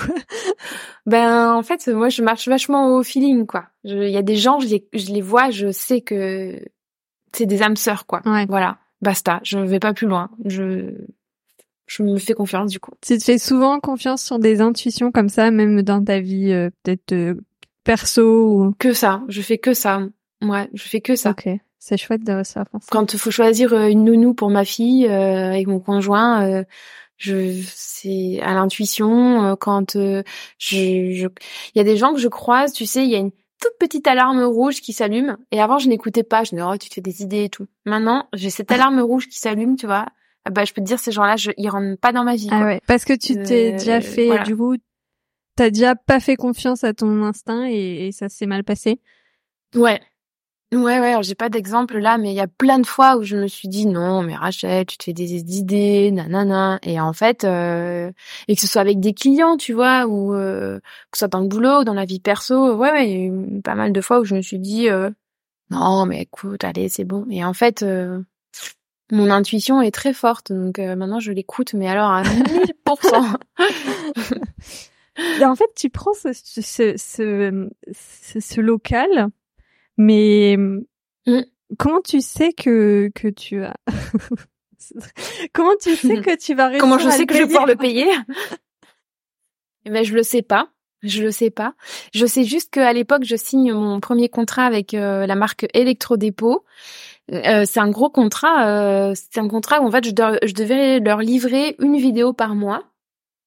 Et donc, je savais qu'en fait, ils allaient me payer une vidéo par mois pendant euh, dix mois. Ok. Bon, ça fait toujours pas un salaire et un loyer. Enfin, tu vois, si tu cumules le salaire, le loyer, les charges, c'était pas avec cette vidéo-là que. Mais je me disais, bon, il y a déjà ça. Ensuite, euh, au même moment, je commence les ateliers à la boutique à pâtisser et donc je me dis bon alors si je fais tant d'ateliers par semaine, nanana, et en fait ce contrat de juste avec Electrodépôt et les ateliers, je voyais que je pouvais payer ce loyer et me tirer un petit salaire ridicule, mais néanmoins voilà. Donc je me disais ben c'est bon, voilà. Mais en vrai, franchement, quand j'y repense, j'y suis vraiment allée genre, euh, bah on y va quoi, puis on verra. En fait, je me suis dit ça. Je me souviens que je m'étais dit, on verra. C'est qu'un bout de papier qui est signé. Si euh, dans trois mois, quatre mois, six mois, j'arrive pas à payer, bah c'est quoi euh, On se barre et puis voilà. Enfin, voilà. Je m'étais dit ça quoi. Ouais, on est allé comme des faux folles. Hein. Franchement. Euh. T'avais un, un copain, un conjoint, un mari, je ne sais pas, qui qui enfin qui avait un salaire fixe pour euh, pour avoir une sécurité quand même. Ouais, exactement. Ça a joué. Ouais, j'ai cette chance-là que je suis euh, ouais, je suis en couple avec euh, avec Aurélien depuis six ans, sept ans bientôt. Et donc à l'époque, à la sortie du meilleur pâtissier, oui, lui, il a il a toujours eu un métier stable avec un bon salaire. Donc c'est vrai que euh, je enfin tu vois on a acheté une maison il y avait des travaux un emprunt et du coup je pouvais me reposer sur lui euh, pour euh, si jamais vraiment il y avait une merde et que j'avais plus euh, plus un rond. Après lui il m'a toujours dit et puis tu vois ça arrive encore aujourd'hui que des fois je je pleure et je dis mais punaise je vais jamais y arriver. Enfin mais quand est-ce que je vais vraiment bien gagner ma vie nanana. Et, tu vois des fois ça arrive j'ai peur que tout s'arrête et il me dit bah de toute façon déjà ça va pas arriver. Et puis en fait si vraiment ça arrive enfin il me connaît bien il me dit mais t'es la nénette qui retrouve du boulot plus vite que ton ombre. Donc en fait, tu seras jamais à la rue, tu seras jamais euh, parce que moi j'ai pas d'ego, euh, j'ai pas d'ego. Euh, si tu vois, si demain pastille et tout ce que j'ai construit ça s'arrête et qu'il faut que j'aille être vendeuse comme j'étais quand j'étais étudiante, tu vois, au rayon au rayon jambon à la coupe et fromage à la coupe de Leclerc, mais y a pas de problème, hein, je le fais. Hein, franchement, euh, aucun problème. Hein. J'aurai un peu les boules, mais mais voilà j'ai aucun aucun ego là-dessus voilà pour moi l'argent manquer d'argent c'est pas un problème quoi enfin t'as du boulot c'est bien t'en as pas bah tu vas en chercher et et, et n'importe lequel quoi enfin n'importe lequel mm. même si j'ai fait six ans d'études dans le design quoi après ça veut pas dire que c'est facile d'en trouver un mais mais j'ai une telle euh, Enfin, je dis souvent, hein, j'ai jamais raté un entretien d'embauche, quoi. Enfin, à chaque fois, les gens, ils me veulent parce que j'ai une telle énergie, j'ai une telle niaque. En fait, tu sais, quand je fais un truc, je me donne pas le choix de le rater. Donc en fait, tu sais quoi, quand j'arrive à un entretien, mais je suis un, je suis un bulldog, tu vois, les gens, ils, ils le voient que je suis prête à, que demain je suis prête à faire ce boulot-là, enfin, n'importe quel boulot. Donc en fait, euh, j'ai pas peur, quoi, tu vois, d'un jour manquer de travail. Et voilà, sinon je sais plus ce qu'on disait, mais euh... euh je sais pas, mais c'est pas grave. Tu, tu montes euh, Pastille. T'en as parlé plusieurs fois. Qu'est-ce que c'est? Mm. si les gens ne connaissent pas. Alors euh, ouais, euh, bah, Pastille. Euh, alors l'histoire est très très longue, mais elle vaut le coup d'être racontée parce que j'imagine qu'il y a pas mal d'entrepreneurs ou entrepreneuses qui t'écoutent et qui peut-être euh, qui ont envie de monter un projet et qui qui se qui désespèrent un peu que ça que ça prenne pas un peu du jour au lendemain.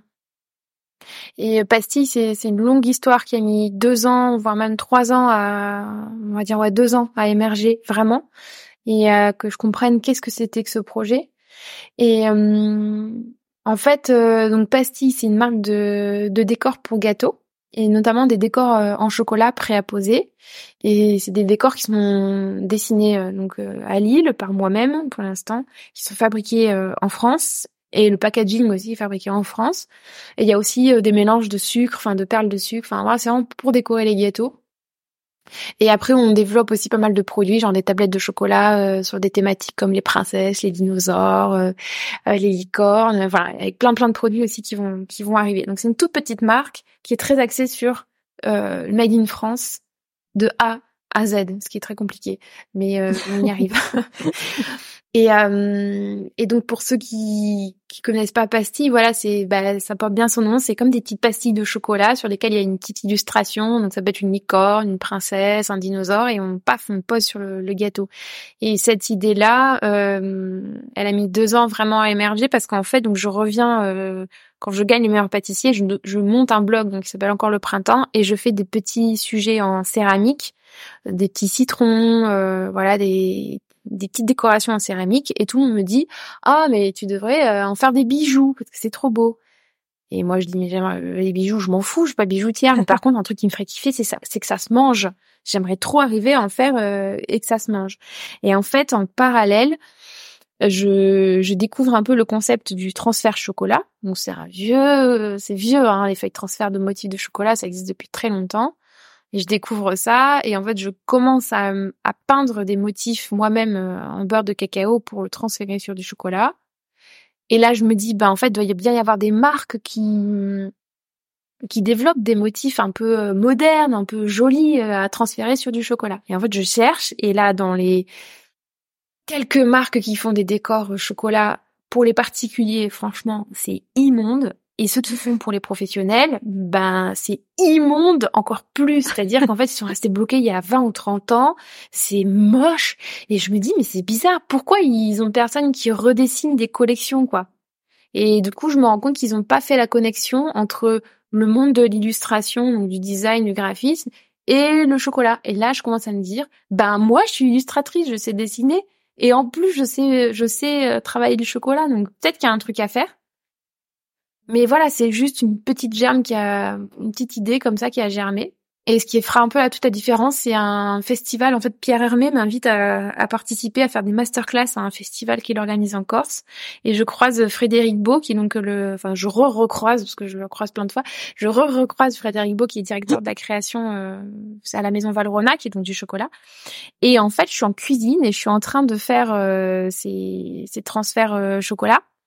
Et en fait, ils me disent mais c'est génial, franchement, euh, c'est trop top, euh, tu devrais lancer un truc. Et moi, je, je me dis mais ils se moquent de moi quoi. Enfin, Fadia Igbo et Pierre Arnay, euh, enfin les gars, vous avez jamais pensé à développer des motifs sur mesure pour vos marques Et là, ils me disent ben non. On avait jamais pensé qu'on pouvait faire par exemple une aquarelle et puis la transférer sur du chocolat. Et en plus, Frédéric, Beau me, parle des colorants naturels et tout, qu'il faut vraiment s'en occuper. Et ça me parle, ça me touche. Et voilà. Et là, je me dis, ok, je tiens un truc. Et, euh, et, et, du coup, voilà, ouais, Frédéric Beau et Pierre Armé me disent, mais franchement, euh, tu tiens un truc, quoi. C'est une super idée. Et bon, voilà, je garde ça dans un coin de ma tête, mais je sais pas trop quoi en faire. Et il faudra deux ans pour que je teste, euh, que je, je décide à y aller. Et ça a été long, mais voilà. Maintenant, je suis contente d'avoir lancé Pastille parce que ça a été un long chemin. Franchement, ça a été dur. Mais euh, là, j'ai vraiment trouvé ma place, quoi. Qu'est-ce qui a été dur? Est-ce que ça va être euh, de faire des tests que ça marche pas, de ou est-ce que ça va être plutôt de tout faire rentrer dans ton dans dans ton dans tes valeurs, dans ton ambition? Qu'est-ce qui est dur Je vois ta tête. Il y a plein de choses. ouais. Ouais, c'est c'est très complexe. enfin non, c'est pas très complexe, mais c'est très dense comme problématique. En fait, euh, moi, le jour où je me dis ah bah oui, bah je peux dessiner des collections puis je peux les imprimer sur du chocolat, enfin ça me paraît hyper simple dans ma tête. Je me dis bah vas-y, je contacte un fournisseur de chocolat et puis il va me les fabriquer. Et en fait, je me heurte à un monde, à un univers qui n'a pas bougé euh, à part deux, deux, deux fabricants peut-être de décors en chocolat, mais le reste ils sont ils sont restés bloqués dans, dans les années 90 euh, quoi et ils ont pas envie d'en bouger. Et, et donc développer, euh, enfin voilà, en fait c'est travailler avec moi. Bon, ils s'en foutaient, ils ont ils ont un carnet de commandes euh, déjà plein. Donc euh, puis alors moi j'arrive, tu sais, je leur dis bah vous pourriez en fabriquer 50. Il y a ça. Il y a, y, a un, y a un gros gros sujet sur euh, bah, la légitimité. Enfin, tu vois, je me disais bah ouais, c'est une bonne idée, mais en fait, qui a besoin de mon produit? Bon, je me rends bien compte que moi, la première, euh, si je, si je croisais au détour d'un rayon mes produits, je serais la première à les acheter. Mais en fait, euh, en fait, ça se trouve, je suis la seule à en avoir envie. Après, il y a aussi le problème que hum, quand j'ai eu l'idée de pastille, le E71 n'était pas encore interdit mais on savait déjà que c'était une grosse merde. Et moi, je savais que je voulais bosser qu'avec des colorants naturels. Et ben là, là, je me suis attelée à un gros problème parce qu'en fait, les colorants naturels, euh, si tu veux, les, les, fabricants de décors en chocolat, ils reçoivent des pots de colorants euh, avec les quatre couleurs primaires. Voilà. Donc en fait, quand je leur demandais bah, quelle couleur vous pouvez faire, ils me disaient bah jaune, rouge, bleu. Euh, et voilà. Et je leur disais, comment ça, vous pouvez pas faire du violet ou du pourpre, euh, vous pouvez pas faire un, je sais pas moi, un vert clair, un vert foncé. Et en fait, euh, je leur parlais chinois, mais parce que moi, j'ai ma vision de designer où je fais de la peinture, je fais de l'aquarelle, donc je sais que si je mélange, euh, mélange deux couleurs, bah ça en fait une troisième. Et puis si je change les proportions, bah et en fait, ça a été hyper compliqué de, de, de trouver un fournisseur qui est qui qui puisse dire, ben, mais en fait, faut mélanger les couleurs, les gars, quoi. peut-être on peut peut-être sortir du jaune. Euh, je, te jure, hein, euh, tous les fournisseurs de chocolat, tu les contactes aujourd'hui, ils te disent bah bah nous on peut faire euh, voilà jaune, vert, bleu et rouge quoi. Ça paraît assez incroyable. Enfin, je sais pas, on apprend mmh. tous au collège en art plastique que quand tu mélanges du bleu et du jaune, ça fait du vert quoi. Et si tu mets plus de eh ben bleu que de alors après, ça euh, fait un, un verre différent. Alors après, en plus, ça se, ouais, ça se complexifie parce que c'est des colorants alimentaires, donc c'est moins facile de faire des mélanges qu'avec de la peinture. C'est pas du tout les, les mêmes euh, procédés et tout, mais euh, néanmoins, on, peut mélanger.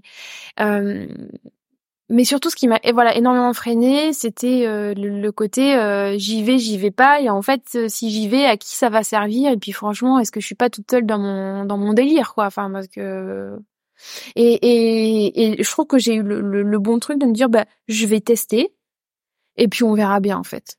Donc il y a hum, il y, a, il y a deux ans, en fait, je me suis acheté une imprimante, euh, tu sais, où tu mets une imprimante normale, et puis en fait, tu fous des, des encres euh, comestibles dedans, puis tu vas imprimer sur des feuilles transfert de chocolat ou du feuille azime, euh, tu vois.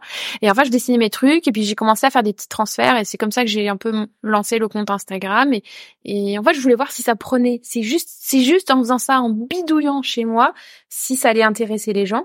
Et j'ai vu que ça les intéressait. J'ai vu qu'on me demandait si on pouvait les acheter, et voilà, euh, j'ai fait ça pendant deux ans et pendant deux ans, je me suis dit bon bah ok, c'est qu'il y a vraiment un truc quoi. Les gens ils sont vraiment en demande de, quelque chose qui change quoi. Donc euh, ouais, long parcours, long parcours de, de doute. Ouais. Moi, je suis la première cliente en fait de tes trucs. Hein. Franchement, quand j'ai vu que tu sortais ça, je me suis dit mais mais oui, bien sûr. Enfin, il fallait. Pourquoi personne ne l'a fait avant? Et, et c'est vrai que j'ai du mal à me dire mais comment elle a pu douter de son truc? Mais bah, je doute encore, hein. Euh, je doute encore beaucoup, hein. Mais je me souviendrai toujours, hein, voilà, le jour où j'ai fait ce, festival de pâtisserie en Corse avec Pierre Hermé et Frédéric Beau, euh, et que le bras droit de Pierre Hermé m'a dit, franchement Rachel, ton idée elle est géniale, vas-y parce que j'avais jamais vu ça. C'est une phrase qui est restée gravée en moi. Et pendant deux ans, vraiment, j'ai eu des doutes et tout. Mais à chaque fois, j'essaie de me souvenir cette phrase en me disant si eux ils t'ont dit ça, c'est que c'est que peut-être il y a un truc à faire. c'est ça vraiment que je me souviendrai toujours d'être rentrée de ce festival et de me dire, il y a, je pense qu'il y a eu un avant et un après euh, discussion avec Frédéric Beau et, et l'équipe de Pierre Hermé. Que je les remercie pour ça parce qu'ils ont, ont, vraiment changé ma ma, vision de ce projet qui était en plus déjà à l'état minus, tu vois. Voilà. Et euh, et puis après il y a, y a, toute la question euh, fabriquée en France. Alors là, je peux te dire qu'on s'attaque à un sujet, euh, mais euh, moi c'est pareil. Hein, je vivais dans le monde des bisounours. Tu vois, sur euh, les mélanges de perles de sucre, je me disais oh ben voilà, je vais commander des perles de sucre en France et puis je vais faire des mélanges et puis voilà. Non, mais en fait, c'est le produit le plus compliqué à développer que j'ai jamais fait. Enfin, en fait, il y a, y a, plus d'industrie en France. On peut plus rien faire fabriquer. Il y a, y a plus rien et puis ça intéresse personne de le faire. Enfin, c'est c'est compliqué, ouais. Donc euh, j'y arrive, mais c'est du coup c'est très très long quoi. Mais c'est, enfin, t'as quand même euh, cet acharnement. Tu, aurais pu te dire, euh, bon, écoute, du moment que c'est joli, je vais quand même lancer le truc, même si mm.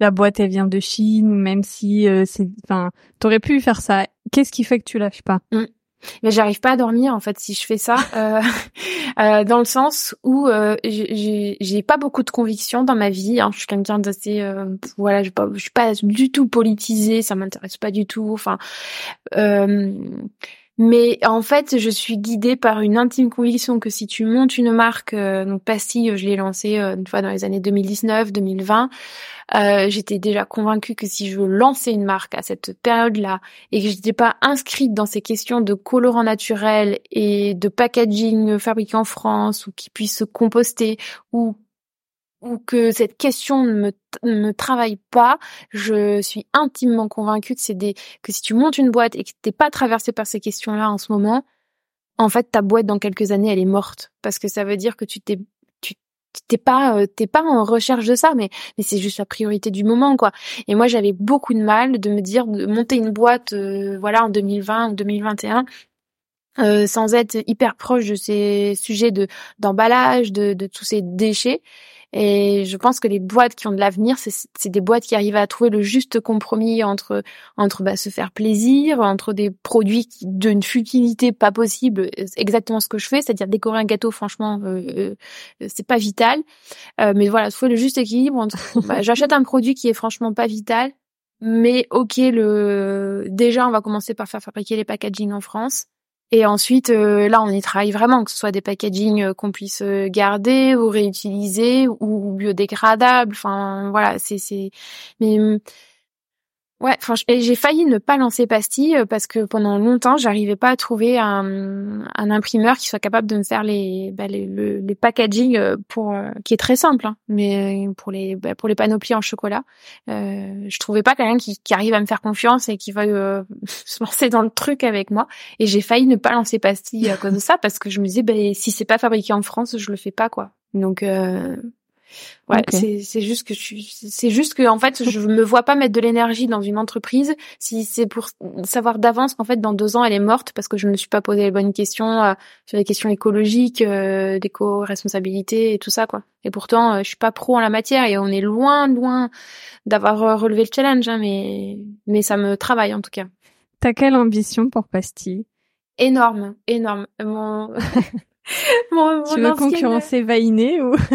Ah non, pas Vainé. Ah non, Vainé, on travaille pas sur euh, sur les mêmes. Euh, on a, je suis pas sur les mêmes plates-bandes que Vainé, mais euh, pourquoi pas un jour. non, ben alors je vais garder une partie de mes ambitions secrète, parce que je vais pas dévoiler mon, mon, business plan, mais j'ai une énorme ambition. Euh, mon ancienne, euh, ma dernière stagiaire, euh, Margot, m'appelait le monsieur, monsieur Burns du, du Sprinkles.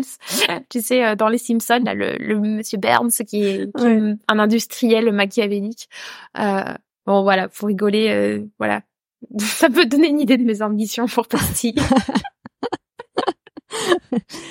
en fait, dans ma question, c'était euh, donc pas dévoiler ton business plan forcément, mais plus est-ce que tu as, une ambition d'aller toucher un public large, de rester sur une niche précise, d'aller à, l'international, de rester en France? Euh, rester en France pour l'instant et euh, euh mon objectif, c'est qu'un maximum de gens euh, aient accès à, à enfin décorer euh, un gâteau de manière simple et jolie. Parce que c'était ça aussi en fait le constat quand j'ai quand j'ai voulu créer Passy, c'est que euh, tu vas dans une grande surface, tout ce que tu as sous la main, c'est des vermicelles immondes de chez Vainé qui sont les mêmes que quand j'étais enfant, donc c'était il y a 30 ans, c'est-à-dire le trio fatal chocolat rose vert là, les, les vermicelles. Et franchement, ils ont pas changé. Ils ont changé les couleurs. Ils ont, ah. ils, ont, légèrement changé les teintes des couleurs. Ouais, ils ont légèrement changé. Euh, mais voilà, ce que tu trouves, c'est c'est moche, quoi. Franchement, on va être sincère. Puis alors moi, euh, voilà, les, les, disques de sucre après que tu peux trouver dans, dans des magasins un peu plus spécialisés, les disques de sucre Reine des Neiges ou pas de patrouille. Non, mais allô, enfin, c'est non, non, non, au secours, quoi. C'est c'est pas possible. Et en fait, du coup, je me suis rendu compte qu'il y avait certainement plein de mamans et de papas de mon âge qui sont assez sensibles aux jolies choses et qui ont peut-être envie de faire un truc un peu plus raffinés à leurs enfants. Et c'est ça aussi le leitmotiv de Pastille, quoi. C'est d'apprendre, enfin, d'aider les gens à faire des gâteaux euh, beaux, mais simplement, quoi. Et euh, donc les ambitions, c'est ça, quoi. C'est de continuer à développer un maximum de décors sur un maximum de thèmes, avec beaucoup de produits dérivés. Enfin là, on a lancé les biscuits imprimés. Euh, on veut lancer aussi plein d'autres sprinkles. Enfin voilà. mais garder une échelle un peu artisanal euh, entre guillemets quoi. Euh, artisanal plus plus quoi. mini mini usine quoi, mini usine. Voilà. J'aime bien cette image ta. J'aime beaucoup euh, ta vision des choses et, et de et de l'entrepreneuriat et j'aime beaucoup ce que tu racontes sur Instagram parce que je te suis sur Instagram depuis un moment et il y a une fois où tu étais partie un peu entre guillemets complètement à contre-courant de ce qu'on entend sur les entrepreneurs qui travaillent H24, qui mm. font des nuits blanches, euh, qui pour avancer, voilà, c'est comme ça que ça marche.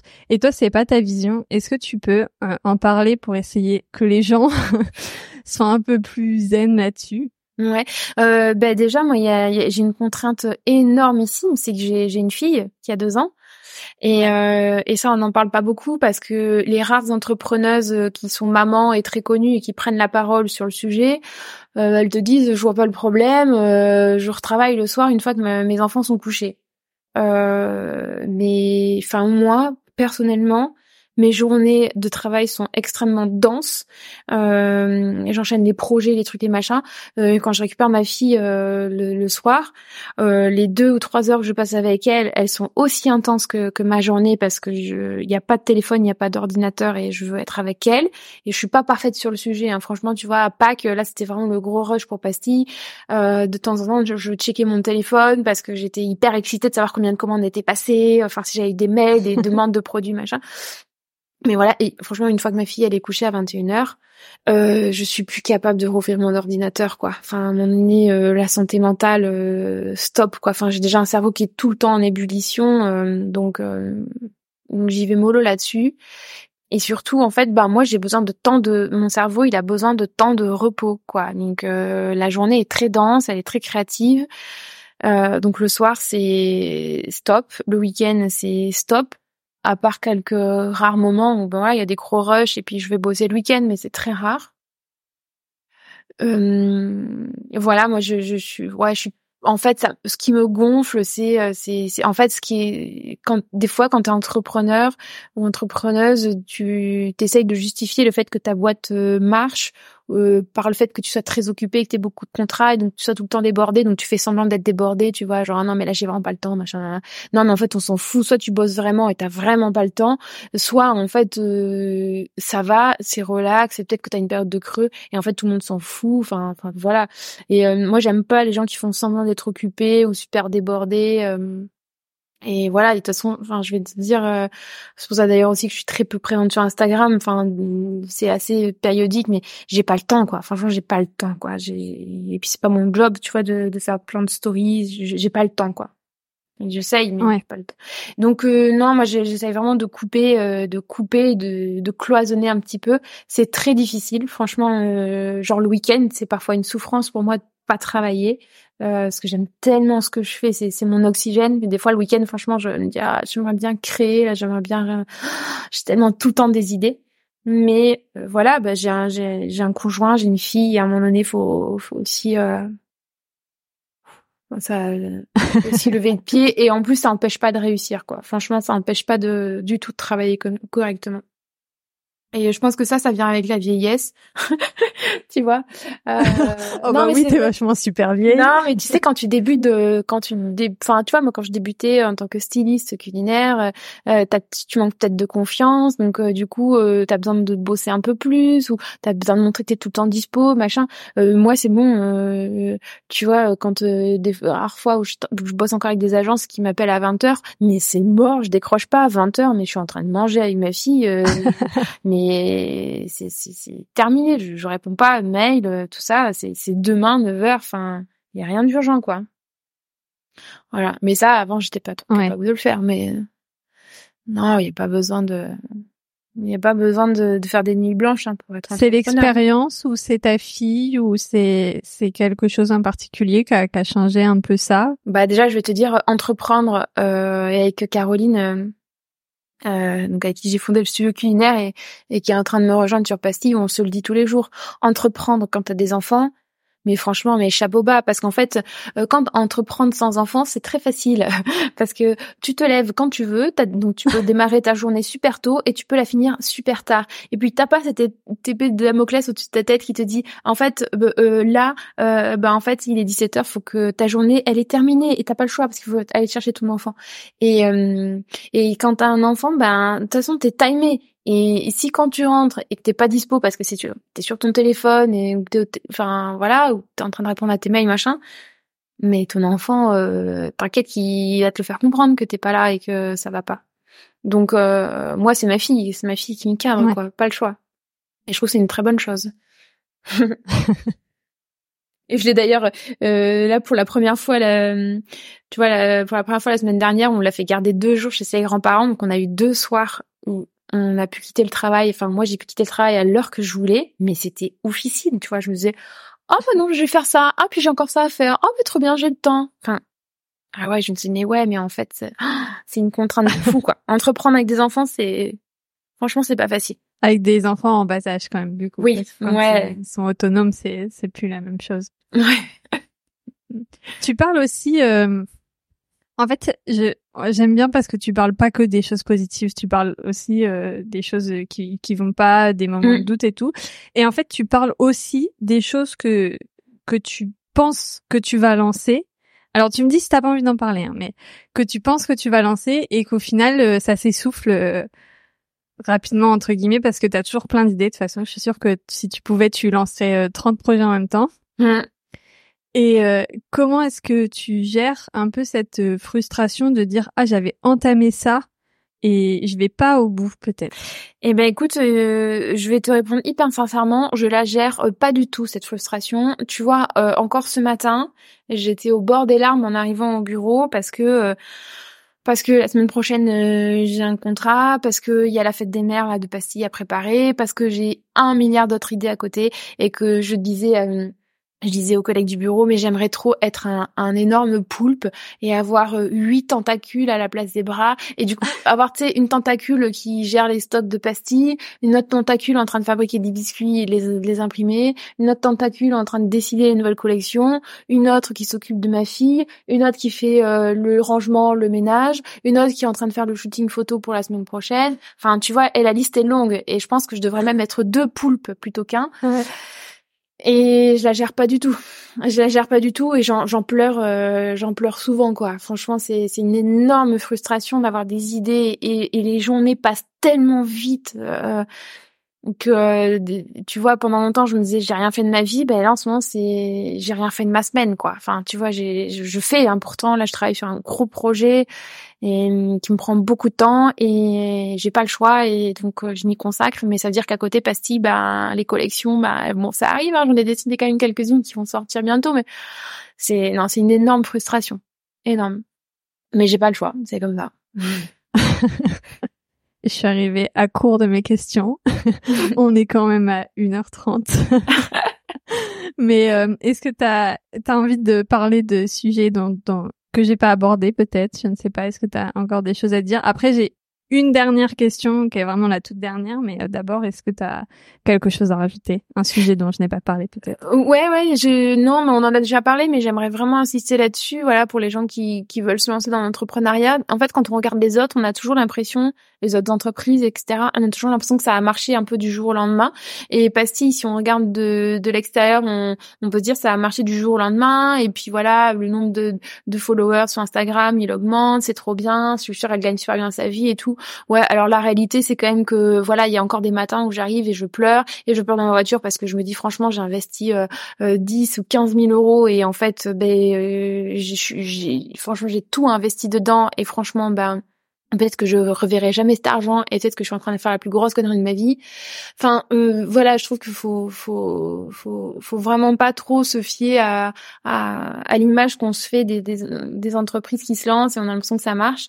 Et oui, ça marche pastille, mais euh, ça veut pas dire que euh, que, que la vie est, est, douce et cool et que euh, et que et que voilà c'est un long fleuve tranquille. Donc je pense qu'on est toujours tous dans la même galère quand on entreprend. Et je pense qu'on a tous cette peur de se dire peut-être que ça va s'arrêter j'ai investi de l'argent et bah peut-être que c'est de l'argent qui est perdu.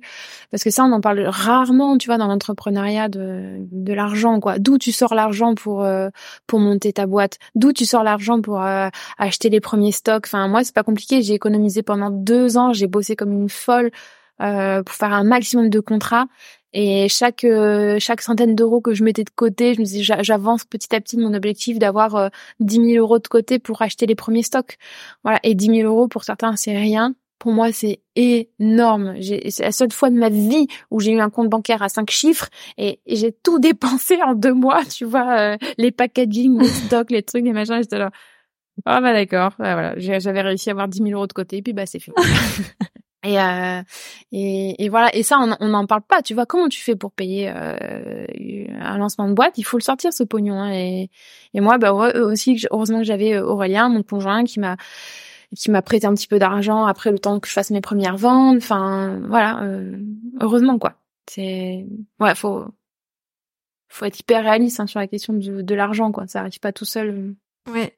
Ouais, c'est vrai qu'il y a un moment cette question qui m'avait traversé l'esprit, puis tu avais enchaîné avec autre chose, mais tu disais toujours que ton compte était à sec, que étais toujours à sec, et en fait, euh, enfin. ah mais moi je suis une éternelle pauvre.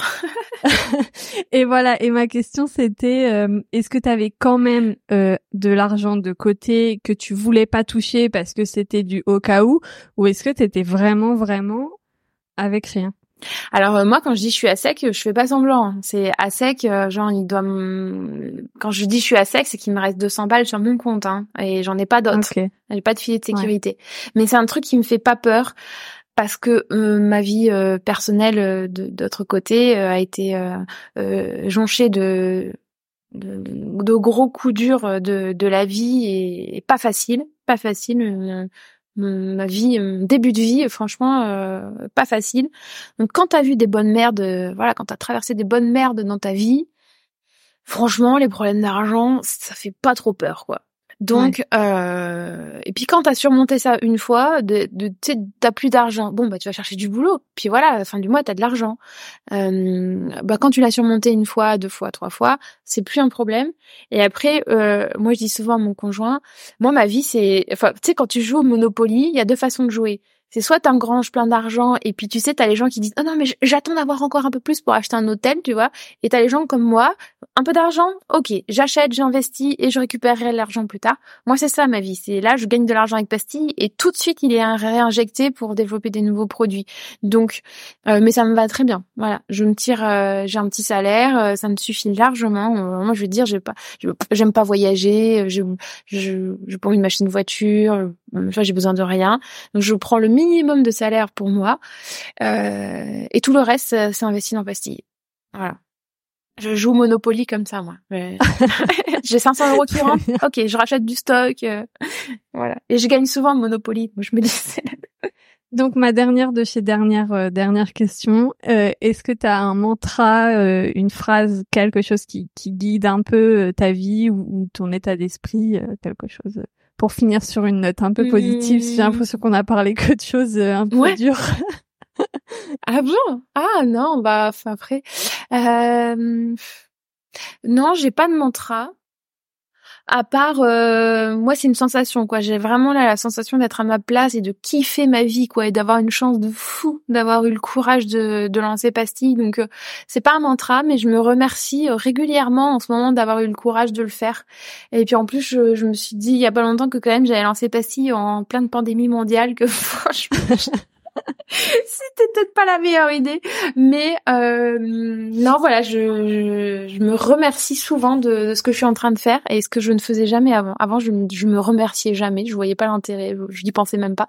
Et, maintenant, je me remercie, je me dis franchement, quand je vois les produits, je me dis franchement, on a bien bossé, on a bien bossé, donc je suis contente. Et je, donc, je conseille à, tous ceux qui nous écoutent, si vous êtes heureux de votre vie, ben remerciez-vous de vous la donner euh, parce que ça demande du courage quand même de d'accomplir sa vie comme on l'entend. C'est clair. Eh ben merci beaucoup Rachel. Eh ben merci à toi. Et puis bah, je te dis à bientôt. Ouais, à bientôt. Merci Manon. Merci d'avoir écouté l'épisode jusqu'ici. Si vous avez aimé ou si vous aimez le podcast en général, je vous invite à laisser une note 5 étoiles et un gentil commentaire sur votre plateforme d'écoute préférée. Sinon, pour retrouver les jolis décors de Rachel pour vos gâteaux, ça se passe sur happy-pastille.com. Il y a même une rubrique blog avec des recettes de folie. Et depuis l'enregistrement du podcast, elle a sorti des biscuits personnalisés pour toutes les occasions qui sont absolument incroyables. Vous pouvez aussi la retrouver sur Instagram at happy.pastille. Et de mon côté, comme d'habitude, on se retrouve sur le blog du podcast, podcast-ledépart.com. Et si vous voulez me partager une expérience pour venir en parler sur le podcast, c'est aussi possible par mail manon at podcast-ledépart.com ou même mon message privé sur Instagram at itinéraire.d'une passionnée. Je vous dis à très vite pour un nouvel épisode et en attendant, prenez soin de vous.